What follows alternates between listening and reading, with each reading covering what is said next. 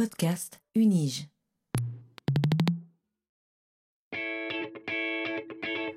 Learning from Data, le podcast sur la science des données à l'Université de Genève. these devices and machines and everything we're building these days, whether it's phones or computers or cars or refrigerators, are throwing off data. What exactly is big data? Not all revolutions are political. But this explosion of data is also raising fundamental questions.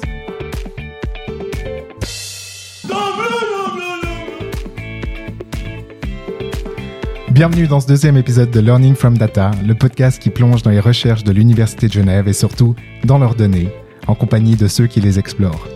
Ce podcast vous est proposé par le Centre de compétences en sciences des données. Je suis Guy Kahn et serai votre guide dans ce fascinant monde de l'analyse des données. Dans l'épisode d'aujourd'hui, je vous propose d'aborder la science des données en tant que connaissance. Comme nous avons déjà eu l'occasion de le voir, l'utilisation faite de la science des données dans l'approche de certains problèmes scientifiques a permis et continue de permettre d'ouvrir de nouvelles voies à la recherche. Derrière ces résultats se cache bien souvent le travail de chercheuses et de chercheurs qui développent les outils permettant de pousser ces analyses et donc la connaissance humaine toujours plus loin.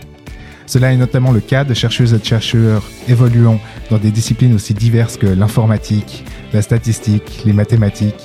Et parmi ces travaux, certains ont particulièrement fait parler d'eux durant les dernières années, notamment ceux sur le machine learning ou, en bon français, l'apprentissage automatique. Le machine learning, ce sont avant tout des outils informatiques, des ensembles d'algorithmes qui sont conçus et agencés de façon à reproduire le fonctionnement des réseaux neuronaux naturels. Concrètement, cela consiste à régler les paramètres d'un programme pour le faire fonctionner sur des exemples.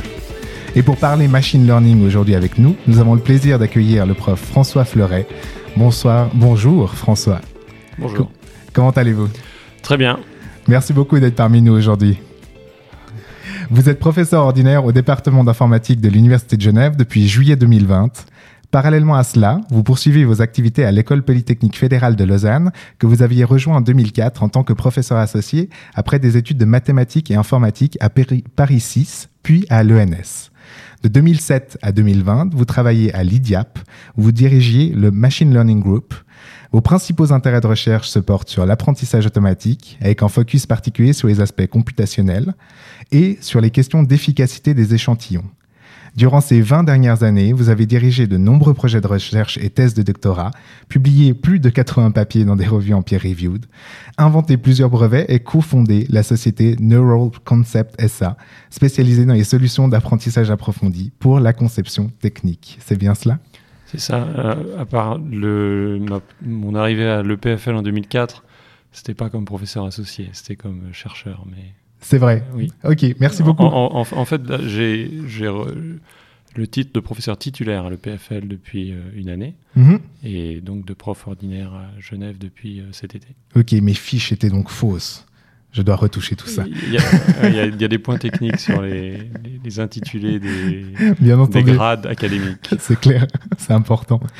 Et euh, donc en marge finalement de tout cela, j'aimerais encore préciser que vous avez trouvé, ou plutôt pris le temps, parce qu'on prend le temps, de partager votre passion avec le grand public, notamment à l'occasion de présentations à des collégiens, d'interventions pour l'organisme Sciences Valais, mais également d'une invita- invitation plus particulière que vous m'aviez mentionnée lors dans nos premiers échanges.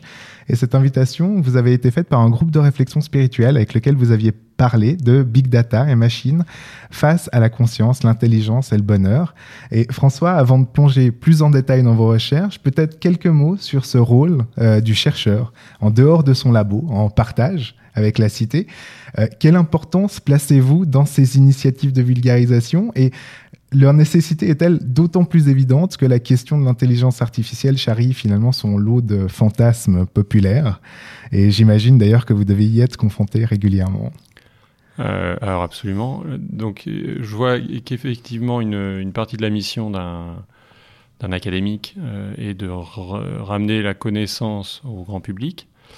Et donc j'ai tendance à, accepter dès qu'il y a une, proposition de ce type-là, donc comme vous avez dit, euh, avec des collégiens, avec euh, un, un public large qui souvent se pose des questions. Et, euh, et l'intelligence artificielle est un sujet très compliqué. C'est compliqué techniquement, c'est compliqué en termes d'impact social, c'est compliqué en termes d'impact technologique, et c'est compliqué philosophiquement. C'est-à-dire que euh, on, peut très facilement imaginer que l'IA fait des choses qu'elle ne fait pas, et de la même manière, on peut très facilement imaginer qu'elle ne fait pas des choses qu'elle fait. Donc euh, voilà, c'est un sujet qui est intéressant. Les gens en général ont une bonne question. C'est un c'est une interaction euh, qui va dans les deux sens. Donc oui, oui, j'aime bien. Oui. Mmh, excellent. Donc un chercheur en totale connexion avec son univers. qui essaye, qui essaye. Donc j'espère que nous contribuerons également à notre niveau aujourd'hui à dissiper ce brouillard qui entoure l'intelligence artificielle et plus particulièrement le machine learning. Donc vaste programme finalement. Donc euh, autant commencer euh, tout de suite. Oui. et je vous propose donc, chères auditrices et auditeurs, de plonger avec vous, François Fleuret, dans vos recherches.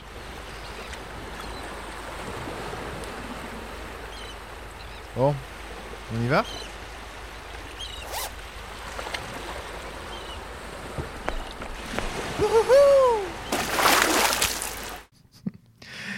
Donc je ne sais pas si nous vous comptons parmi les habitués de l'émission, je ne sais même pas si nous pouvons parler d'habitués de l'émission étant donné qu'il s'agit du deuxième épisode, mais dans cette première partie du podcast, je propose généralement à mes invités de nous parler de leurs recherches et pour ce faire de partir de euh, la genèse de leurs pensées, pour retracer ensemble une forme de parcours scientifique et d'itinéraire intellectuel.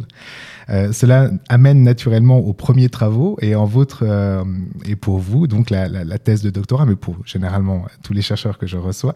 Et la vôtre s'intitulait Détection hiérarchique de visage par apprentissage statistique. Pouvez-vous nous en dire plus sur ce travail et sur les raisons qui vous ont amené à porter vos premiers intérêts de recherche sur ces objets? François Alors, le... si on remonte à la genèse, euh, c'est d'abord l'informatique, c'est-à-dire l'intérêt pour les ordinateurs en, tant que tel. Avant même de parler d'intelligence artificielle, avant même de parler d'apprentissage statistique, euh, j'ai beaucoup aimé l'informatique depuis petit, donc c'est mhm. vraiment un truc euh, où, avec un peu l'intérêt qu'on a pour les ordinateurs, que tous, les, tous ceux qui ont fait de l'informatique tôt ont trouvé, je pense, une espèce de super Lego, quoi, de, de, trucs où on peut faire des choses, on ne casse rien, ce qui est toujours euh, le point central. On peut faire des essais euh, sans risquer, contrairement à si on fait de la menuiserie ou de l'électronique, euh, peut, une erreur coûte cher. Et assez tôt, j'étais intéressé par l'IA au sens très large, c'est-à-dire comment réussir à faire faire à un ordinateur quelque chose qui ressemble à de l'intelligence organique, c'est-à-dire que ce que fait un animal ou un humain.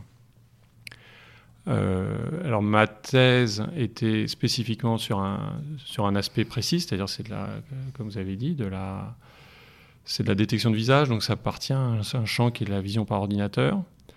Et la détection de visage est une tâche qui est importante d'un point de vue euh, technique et économique, parce qu'il y a plein de traitements qui dépendent de ça, que ce soit l'identification, la reconnaissance, euh, la biométrie, euh, il y a énormément de choses qui, dépendent de la détection du visage. Et de fait, la détection du visage est quelque chose que l'on fait extrêmement bien en tant qu'humain. C'est-à-dire que euh, c'est un truc qui est assez spécifique euh, dans les capacités du cerveau et qui est extrêmement important dans la relation sociale entre les humains. On, on détecte très bien les visages.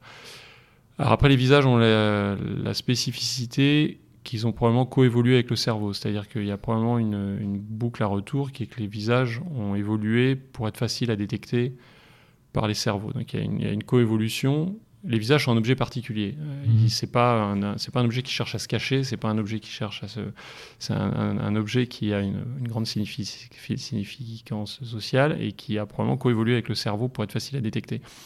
Donc après, pendant ma thèse, je me suis intéressé à ça, et avec un aspect particulier sur lequel on reviendra peut-être, qui est que tout ce qui est intelligence artificielle est extrêmement coûteux computationnellement. C'est-à-dire que euh, pour réaliser une tâche d'IA, souvent on a besoin d'énormément de calculs. Quand on dit énormément de calculs, on, parle de millions, milliards d'opérations. Et donc, il y a un, trade-off, il y a un, un choix à faire qui est, quelle est le, la quantité de calcul qu'on est prêt à investir pour une opération donnée, puisque plus on mmh. va mettre de calcul, mieux on le fait. C'est quelque chose qu'on observe encore de, plus en plus avec les réseaux de neurones de grande taille. ma thèse n'était pas avec des réseaux de neurones, c'était des techniques euh, un, peu, un peu spécifiques. Et donc c'était de se poser la question dès le départ, comment je peux utiliser moins de calculs pour, faire la- pour obtenir la même qualité euh, statistique. Et donc là, en l'occurrence, c'est pour ça le mot hiérarchique dans le titre de la thèse, c'est que on a une, une- une batterie d'opérations où chacune n'est faite que si les- celles qui ont été faites jusque-là n'ont pas pu prendre une décision. Donc, par exemple, si vous prenez une, une image comme une image d'une une scène de bureau, par exemple, et vous vous dites je veux détecter les visages qui sont présents dans cette scène, il y a de la même manière que vous, en tant qu'humain, vous rejetteriez instantanément des bouts de l'image, vous ne regarderiez même pas. euh, Mhm. Intuitivement, vous diriez c'est évident qu'il n'y a pas de visage sur le mur, il n'y a pas de visage dans le ciel. Dès qu'il y a un peu de structure, vous auriez besoin d'aller regarder un peu plus atten- attentivement. Donc, si je vous dis de retrouver un visage dans la jungle, vous allez être obligé de regarder, de dépenser plus de calculs, vous êtes obligé de Mhm. regarder plus attentivement. Et c'était exactement ce genre d'ar- d'architecture qu'on imitait. On avait une succession, une série de détecteurs. Le premier était très grossier, en gros disait juste est-ce que c'est plat, est-ce que l'image est uniforme? Si on lui disait oui, il arrêtait là, il disait c'est bon, il n'y a pas de visage. Si on lui disait non, c'est pas uniforme, il disait bon, bah, dans ce cas, moi je ne peux pas prendre de décision, je passe la main au deuxième. Le deuxième, lui, pouvait dire par exemple est-ce qu'il y a assez de bords verticaux? Puisqu'un un visage, il faut des bords verticaux Mhm. pour les bords du crâne, le nez, euh, des bords horizontaux, les sourcils, la bouche, etc. Et si lui, on lui disait oui, il y a assez de bords verticaux, il disait bon, bah, donc j'ai pas pu prendre de décision, je passe la main au suivant. Et il y avait une cascade comme ça. Et après, alors évidemment, c'est un peu plus technique, mais on arrive à des, des critères qui sont extrêmement complexes. Donc de, de symétrie, en général, les sourcils sont à peu près alignés à droite à gauche, de, de couleur, de taille, de- de- de- d'échelle relative, les yeux ont une certaine taille par rapport au- Mhm. à l'ensemble du visage, etc. Mais donc l'idée essentielle, c'était, qui est un, un truc qui revient un peu dans- souvent, même dans la- les choses que j'ai fait ensuite, que j'ai faites ensuite, c'est vraiment de ce, ce- ce- ce dilemme permanent entre le nombre d'opérations qu'on est prêt à faire, qu'on est prêt à faire, et l'efficacité qu'on est capable d'obtenir. Et, et souvent, il y a un niveau méta, on investit un peu d'intelligence pour décider où investir son intelligence, plutôt que de le faire brutalement. Mhm. Je ne sais pas si c'est très très clair. Ah oui, clairement. Merci Ah, beaucoup. Oui, parfait. euh, parfait. Mais justement, mais je, je, je me posais la question par rapport aux, aux nouvelles technologies, parce que j'imagine que depuis, parce qu'on est parti de votre thèse, mais j'imagine que euh, depuis, euh, il y a beaucoup de possibilités, de nouvelles possibilités offertes par vos, à vos recherches par les nouvelles technologies. J'imagine même qu'elles ont été décuplées. Et dans cette mesure-là, euh, comment ça a changé votre travail finalement, le le fait d'avoir accès à des machines toujours plus performantes, toujours plus... euh, Alors là, il y a deux pans qui, se, qui, qui sont importants dans le- l'IA moderne. Donc l'IA depuis, euh, enfin moderne, il faut toujours faire très attention, parce Mhm. que, on va dire depuis 2010. Il y a, y a- y a coïncidence, il y a, il y a coïncidence de deux choses. Donc d'une part, il y a eu, évo- il y a eu euh, émergence de, de euh, matériel de calcul mhm. qu'on appelle les Graphical Processing Units, donc des, des outils de calcul initialement conçus pour faire des jeux vidéo, donc pour faire de la 3D. Mhm. Donc il se trouve que euh, le type de calcul que vous faites quand vous voulez faire des images de synthèse ressemble énormément au type de calcul que vous avez besoin de faire en IA. C'est que vous avez besoin de faire un très grand nombre de calculs simples en parallèle. Parce qu'essentiellement, euh, vous avez besoin de calculer la couleur de chaque pixel pour faire, gros, Mhm. pour faire euh, vraiment à la louche, mais c'est un peu ça. C'est-à-dire que vous pouvez calculer la couleur d'un pixel indépendamment de la couleur d'un autre pixel. Et ça, ce calcul n'est pas forcément très coûteux, mais vous avez besoin d'en faire. Si vous avez une image de 1000 par 1000, vous avez besoin Mhm. de le faire un million de fois, et si c'est à 30 frames par seconde, vous êtes à 30 millions de pixels par seconde, Mhm. Euh, chacun demandant une grosse euh, puissance de calcul. Donc il y a eu émergence de, de, de hardware pour faire ça, Mhm. et en parallèle, il y avait ces technologies donc qu'on avait un peu oubliées, qui sont les réseaux de neurones, qui sont particulièrement adaptés à fonctionner sur ce genre de, Mhm. de hardware. Et ce qui s'est passé en 2012, mais alors après, il y a tout encore un aspect historique. Certains diraient que ça avait commencé un peu avant, mais ça a commencé à bouillonner l'idée de faire des réseaux de neurones, donc de reprendre des technologies qui dataient des années euh, 90 en fait. hein. C'était Mhm. des trucs qui dataient de plus de 20 ans et simplement de les faire plus gros, mais beaucoup plus gros, de les faire Mhm. 500 fois plus gros, 1000 fois plus gros. Et il y a un papier célèbre de 2012 où il y avait une base d'images. Alors il y a une tâche standard en intelligence artificielle et en vision par ordinateur qui est la reconnaissance d'images. Donc vous avez, euh, mettons, un million d'images et chaque image a un label parmi, euh, mettons, 1000. Donc vous Mhm. avez euh, bus scolaire, euh, antilope, euh, girafe, euh, je sais pas quoi, Mhm. falaise, cascade, etc.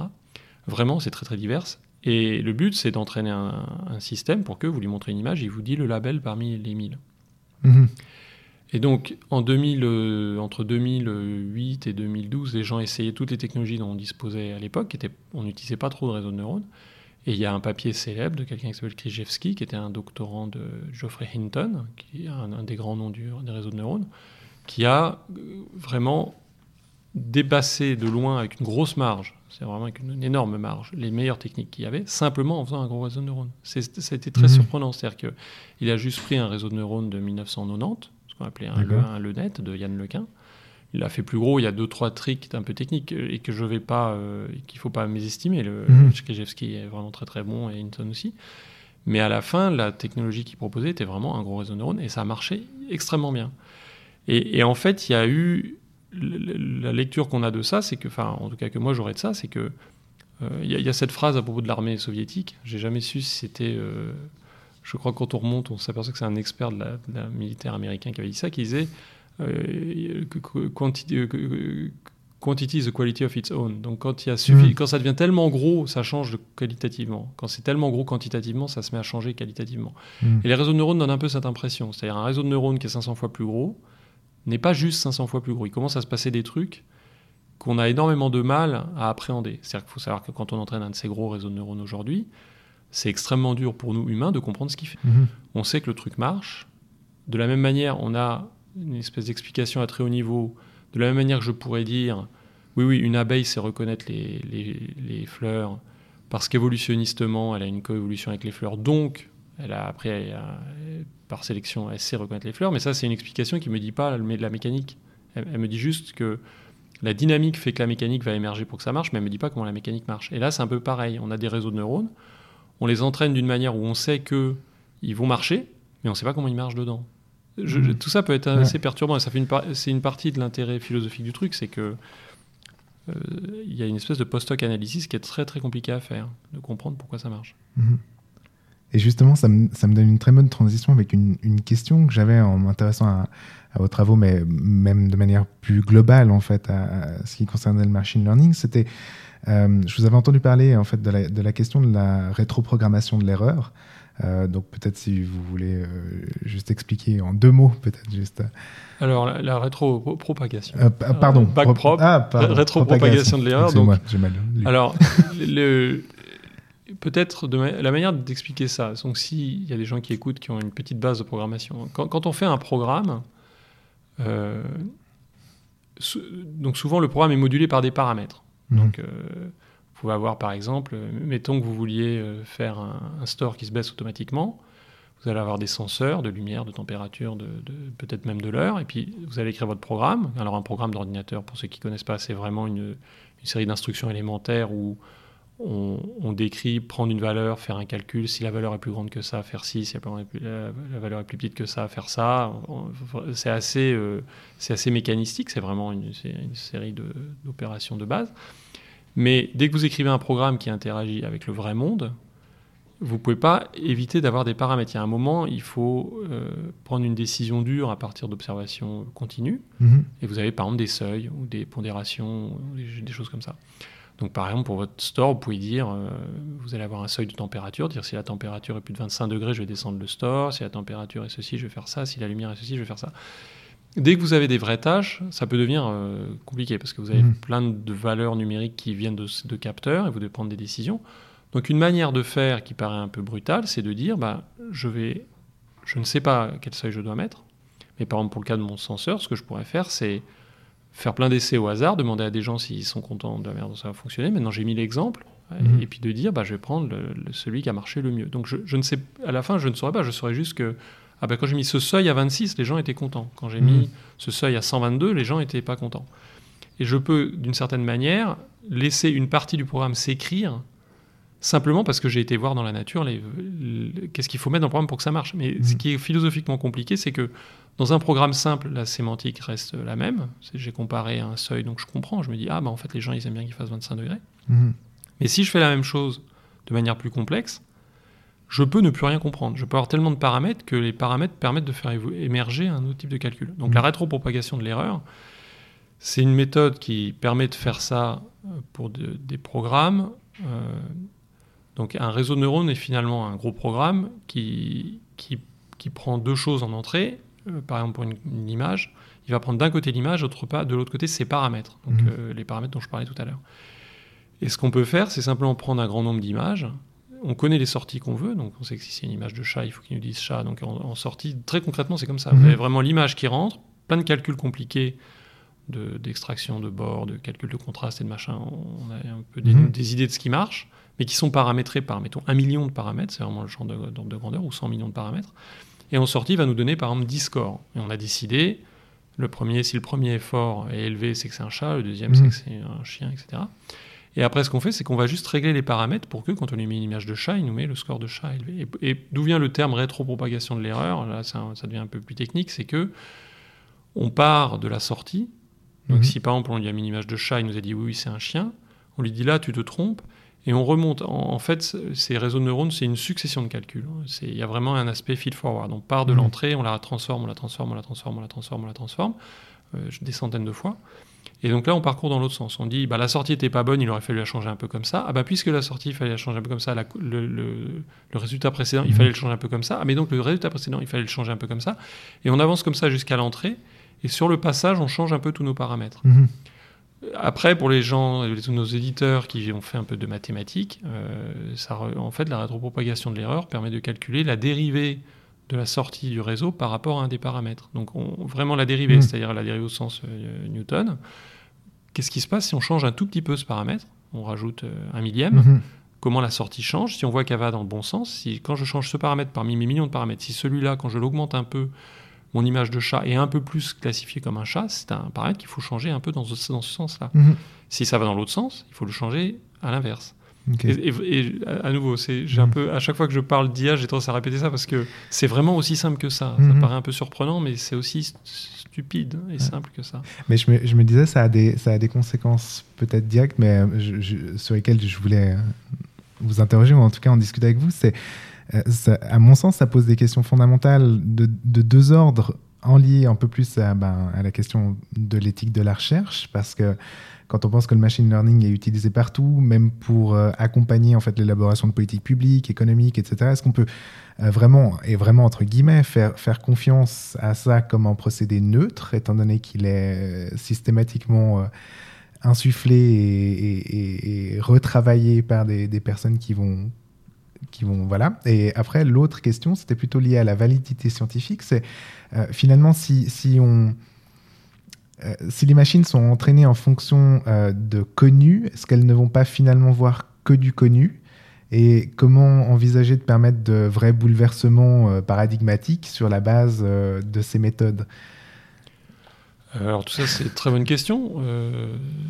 Donc le, alors, donc il y aurait. Est-ce que l'IA sera capable, on va dire entre guillemets, d'inventer des choses qu'on lui a pas déjà dites? Mhm, D'autre part, il y a la notion des biais dans, dans les algorithmes. mhm, Euh, tout ça se pose. Donc, euh, alors c'est vraiment des questions très compliquées. Donc mhm.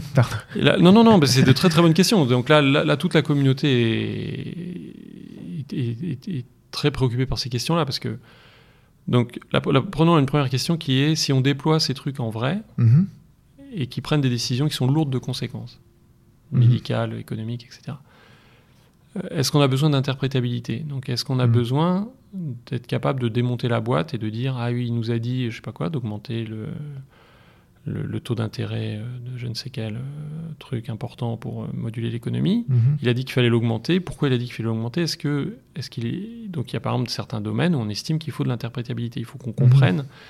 Mais même philosophiquement, la notion d'interprétabilité est quelque chose de très compliqué parce que si, si je demande à un expert en économie de me dire est-ce qu'on augmente le taux directeur et qui me dit oui, Oui, bien sûr. je- on n'a jamais dit qu'il fallait l'autopsier, aller regarder dans son cerveau et faire une IRM. Mhm, Euh, Et après, et se greffent aussi des, des choses qui ont été étudiées massivement, qui sont l'impression d'objectivité de nos propres raisonnements mhm. et le fait qu'on a souvent plutôt tendance à prendre une décision et ensuite à se reconstruire un- toute une histoire. euh, pour- Donc moi je dirais, le, on a, il y a- plein de problèmes. Donc alors après il y a d'autres problèmes qui sont sous-jacents, c'est les biais dans les données. Donc si si vous vous entraînez, parce que vos données historiques ne sont que des mâles blancs, et puis que vous voulez faire euh, traiter le cancer, et puis vous Mhm. apercevez que pour des raisons historiques, votre base de données à 95%, c'est une, une, mine- une minorité, une majorité, ça, un autre truc, mais il y a un biais systématique dans votre population, votre algorithme va moins bien marcher sur les autres. Bien sûr. Donc Mhm.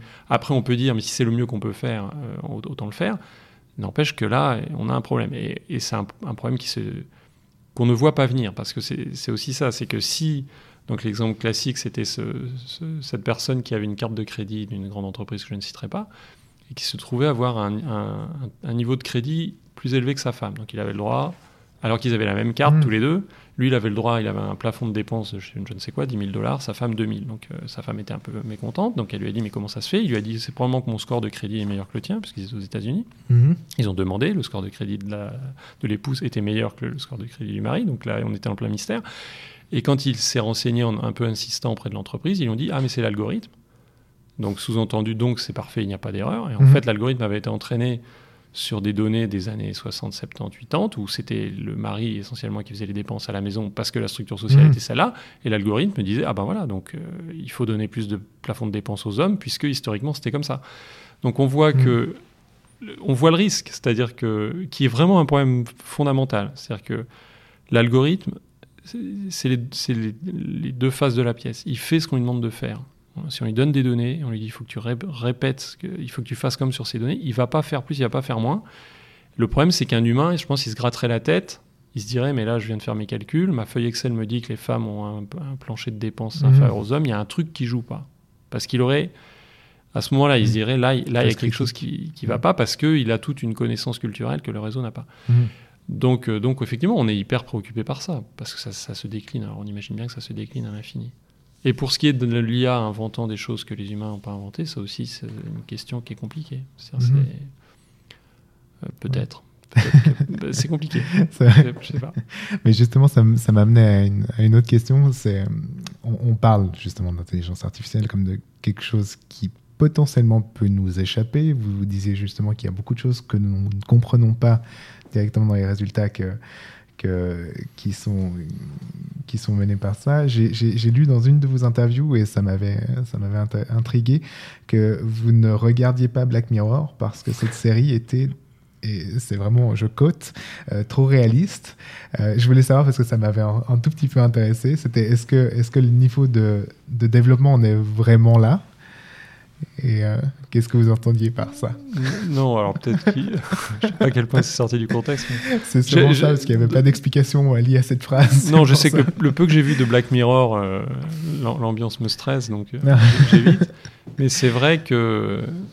Oui, c'est vrai qu'il y a plein de questions qui se posent. Il y a énormément de questions qui se posent et, les réponses qu'on y apporte sont, euh, sont moyennement satisfaisantes. Donc tout ce qui est état policier, tout ce qui est concentration des pouvoirs. euh, il y a, y a- y a pas, il y a des, pas mal de, j'ai pas mal d'interactions autour des drones autonomes et des robots tueurs et des, parce qu'il y a plein de, de- d'entités qui sont très préoccupées par ça. Mm. Euh, les, les- les forces armées veulent déployer des, veulent évidemment déployer des drones tueurs avec des, de l'IA à l'intérieur, mais c'est inutile de dire que c'est extrêmement problématique. C'est Mhm. problématique immédiatement parce que les lois s'appliquent à, mo- à moitié, puis c'est problématique asymptotiquement à long terme parce que il y, a une- concentration des une concentration du pouvoir qui est à, à nouveau, on va pas avoir besoin d'avoir toute une chaîne de commandement où chaque soldat doit accepter de faire un truc qui est qui limite Mhm. euh, pour qu'à la fin tout le monde fasse un truc limite.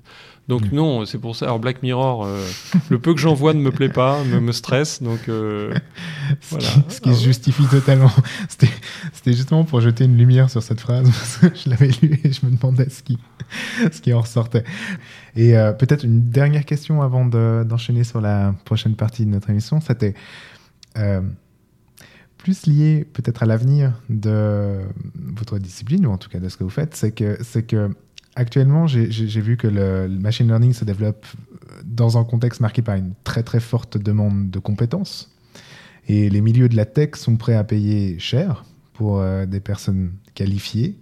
Et ils fournissent par ailleurs des conditions de travail assez exceptionnelles avec euh, un accès à une grande quantité de données, des moyens techniques et financiers colossaux pour les analyser. Et euh, face à cela, les milieux académiques ne peuvent pas forcément euh, s'aligner. Qu'est-ce que cela présage pour l'avenir de la recherche en milieu universitaire sur ces questions? Est-ce que cela, c'est quelque chose que vous regrettez?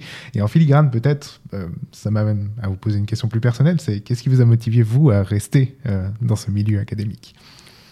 Alors effectivement, il y a un, un problème entre guillemets. En tout cas, il y a une, il y a une évolution qui est que euh, le privé euh, attire, a, a vraiment besoin de gens, peut-être plus que dans d'autres domaines, en, en très grande quantité, qui ont une formation jusqu'au niveau master ou Mhm. PhD. euh, et de fait, ils offrent des moyens, de, en particulier de calcul des quantités de données qui Mhm. sont. Donc c'est vrai, la situation est vraie. C'est quelque chose qu'on voit. Il y a plein de, la plupart des étudiants euh, finissent, soutiennent leur thèse et ensuite euh, vont dans le privé. C'est pas un problème en soi parce que Mhm. c'est, en tout cas, enfin c'est pas un problème en soi là à nouveau. C'est une situation, une discussion complexe, mais Mhm.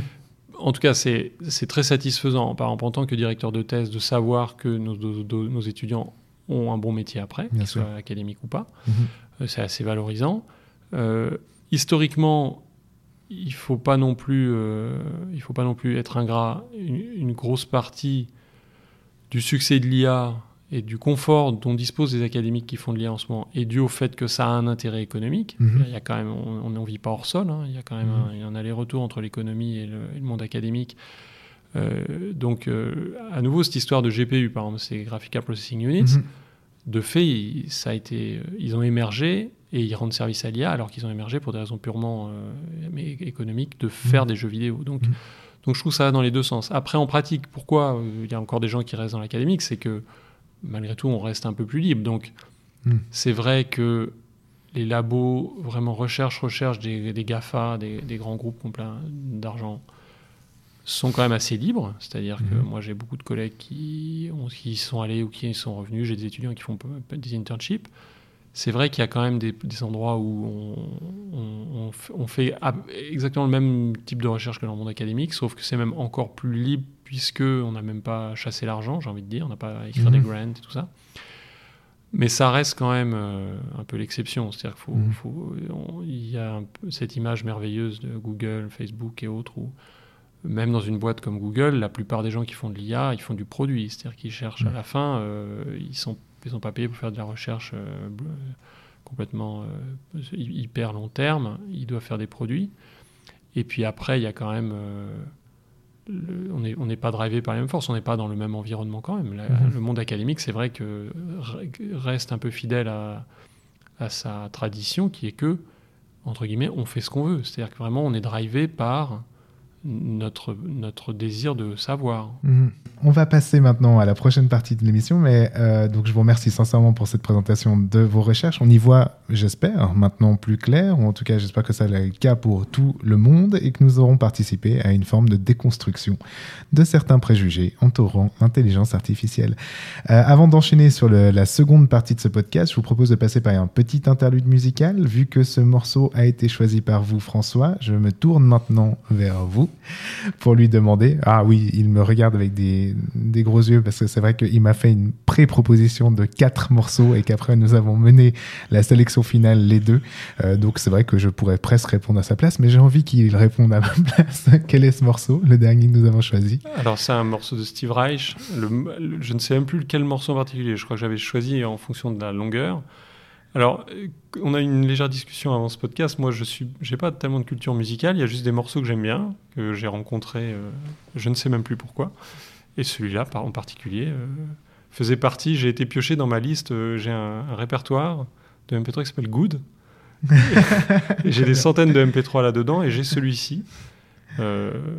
Et comme je disais, c'est ce genre de musique que j'arrive à écouter pour me concentrer. D'accord. Alors on écoute. C'est Steve Reich, Quartet 3.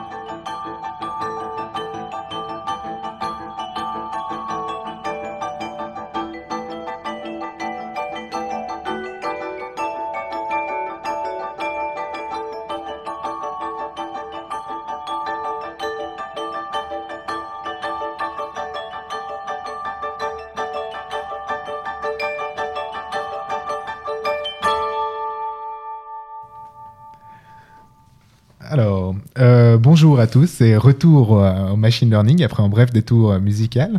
Donc François ayant déjà expliqué finalement dans les grandes lignes pourquoi il avait choisi ce morceau ou pourquoi nous l'avions choisi finalement tous les deux, on va passer à la prochaine partie de cette émission. Donc la deuxième partie de cette émission qui est beaucoup plus tournée vers le futur.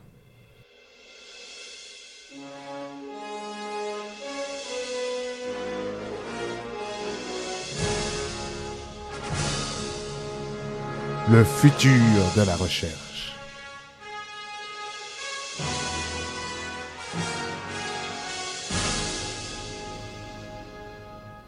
Alors, comme vous le savez toutes et tous, la recherche est constamment en mouvement et si, comme nous avons pu le voir, votre parcours scientifique, François, apparaît riche d'interrogations et de solutions également, euh, j'imagine que vous devez encore en avoir de nombreuses que vous souhaiteriez peut-être pouvoir explorer par la suite. Euh, donc, François, vers quels objets de recherche pensez-vous vous diriger dans les prochaines années?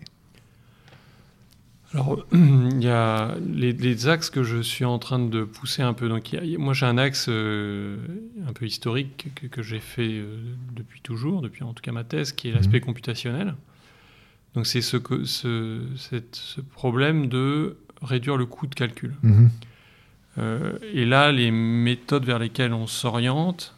Donc, d'une part, il y a une énorme demande. Il y, a, il y a- il y a mille raisons de vouloir faire ça. Il y a des raisons purement éco- économiques, écologiques et énergétiques. C'est-à-dire qu'il faut savoir que un, un processeur euh, de- du type de ceux qu'on utilise pour faire de l'IA euh, fait facilement plusieurs centaines de watts. Et que c'est euh, pour des calculs massifs, Mhm. c'est-à-dire pour entraîner des modèles vraiment énormes, on en fait tourner des milliers pendant des jours et des jours. Donc on- là, la trace énergétique devient non négligeable. Mhm. Donc il y a cet aspect-là, purement euh, que la note d'électricité à la fin pour une entreprise peut être un problème, donc économiquement, écologiquement évidemment. Mais après, il y a aussi le côté qui est que un cerveau humain, je crois que c'est, je, si je ne me trompe pas, c'est 18 watts. Euh, donc là, il y, a, il y a des ordres de grandeur qui ne jouent pas. C'est-à-dire que comment se fait-il que euh, une telle puissance de calcul peut être implémentée à, à aussi peu de Mhm. puissance? Et on, donc il y a une question fondamentale. Euh, est-ce que qu'on peut organiser Mhm. notre calcul de manière euh, plus, plus efficace? Et, et aussi, euh, non seulement on veut réduire le coût des algorithmes dont on dispose aujourd'hui, mais on veut continuer à augmenter. C'est-à-dire on voudrait probablement avoir des réseaux de neurones mille fois plus gros. Mhm. Et là, c'est complètement absurde d'un point de vue énergétique, on ne pourrait pas le faire. Donc, euh, il y a une- un avantage, il y a un- vraiment un intérêt Mhm. profond. à- Et après, plus fondamentalement, le, le pont entre computation, euh, on va dire les, les trois choses. La, la- la qualité statistique, c'est-à-dire le, le taux d'erreur que fait à la fin votre IA, euh, Mhm. euh, on va dire pour un être vivant, c'est son- sa capacité à survivre. Pour un, pour un, pour un algorithme d'IA, c'est donner la bonne réponse à la question qu'on lui pose, classer une image, reconnaître du son, etc. Le, le lien entre ça, le, la computation de ça, et ensuite l'implémentation de la computation, parce que même d'un point de vue fondamental, en physique, c'est- il n'est pas clair qu'un ordinateur doive consommer du courant, enfin en tout cas les bornes inférieures. De... Donc il y a cette espèce Mhm. de, de mélange de tous ces aspects qui, est, euh, qui, est- qui pose vraiment des questions euh, fondamentales. Mhm.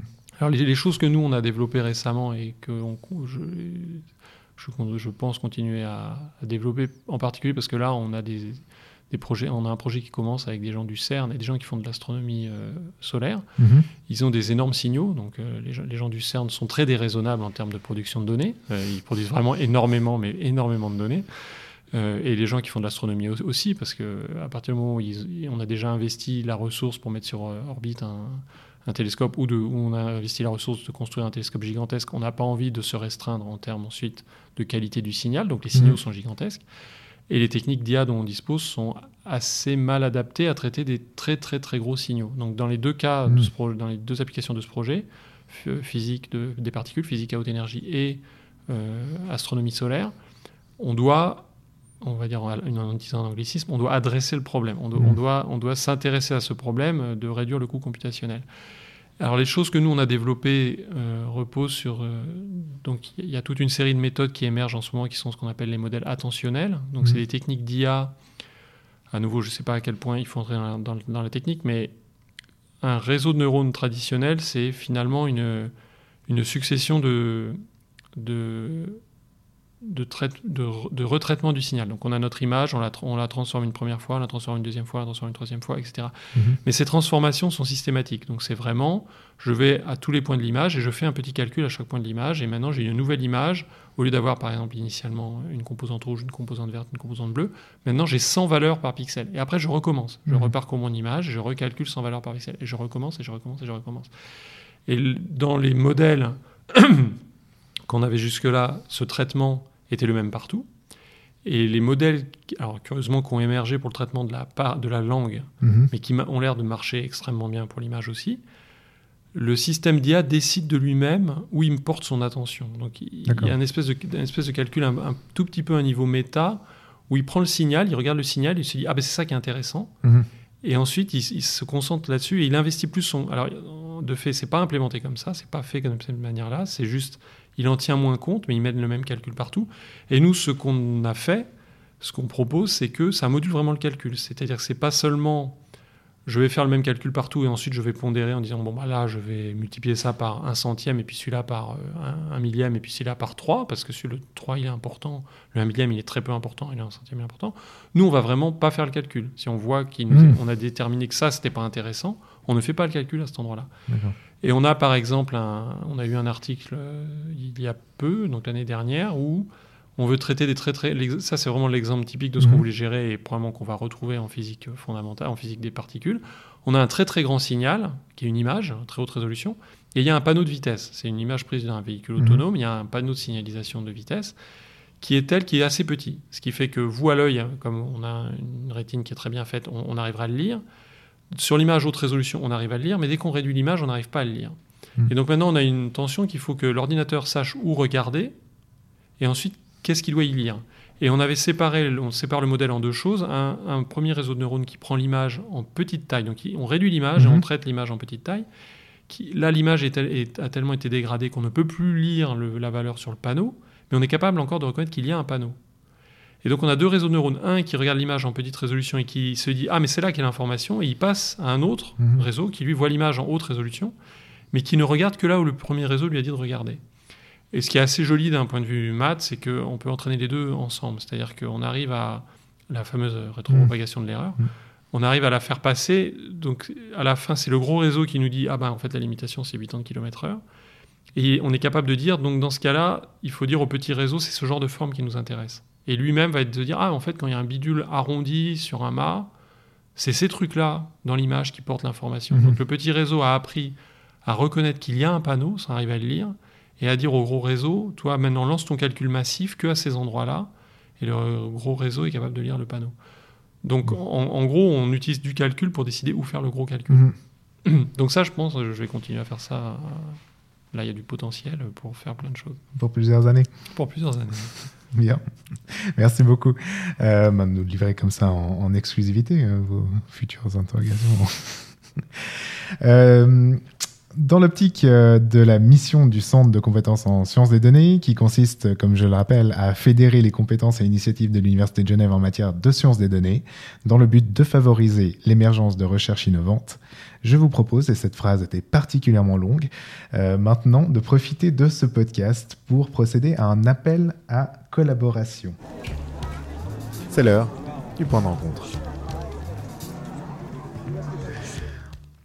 François, je vous explique en quoi consiste ce euh, petit point.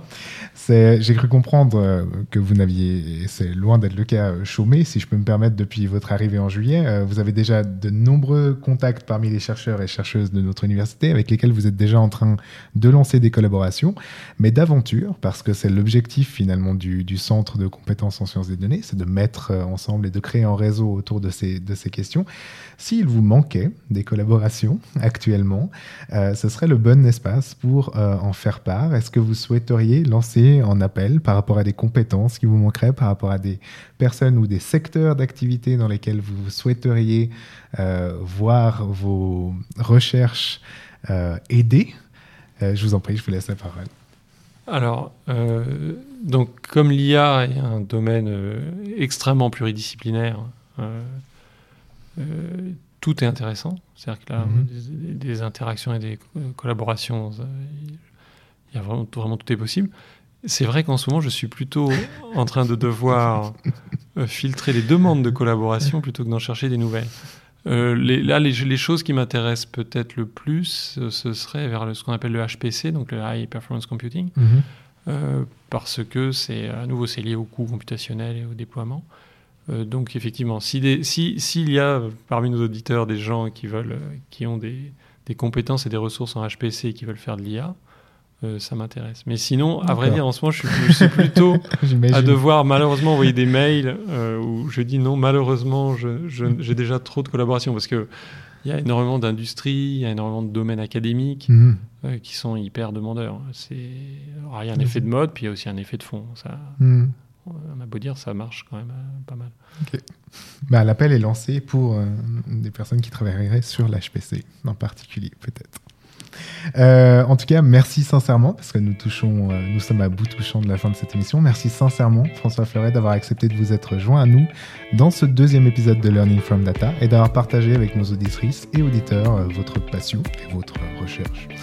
Euh, on se consolera de cette séparation. En vous invitant toutes et tous à vous diriger vers la page web du professeur François Fleuret euh, sous fleuret.org tout simplement si vous souhaitez retrouver les références de recherche dont nous avons parlé aujourd'hui et plus encore sur le parcours de notre invité. Bien sûr, n'hésitez également pas à prendre contact avec notre invité si vous avez des questions ou euh, si vous souhaitez développer avec lui de nouveaux projets, mais en particulier dans euh, les limites thématiques qui ont été avancées dans la partie précédente en envoyant en email à l'adresse françois.fleuret.unig.ch.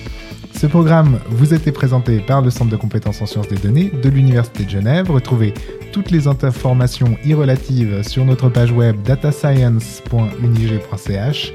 Et là aussi, bien sûr, n'hésitez pas à prendre contact avec nous à l'adresse ccsd.unig.ch pour faire part de vos questions, commentaires, critiques. Et nous, euh, nous nous retrouvons le mois prochain pour un nouvel épisode de Learning from Data. En attendant, euh, je me remercie toutes et toutes d'avoir suivi cette émission et je vous dis à une prochaine. Au revoir François. Merci pour l'invitation et à Merci bientôt. à vous. Au revoir tout le monde.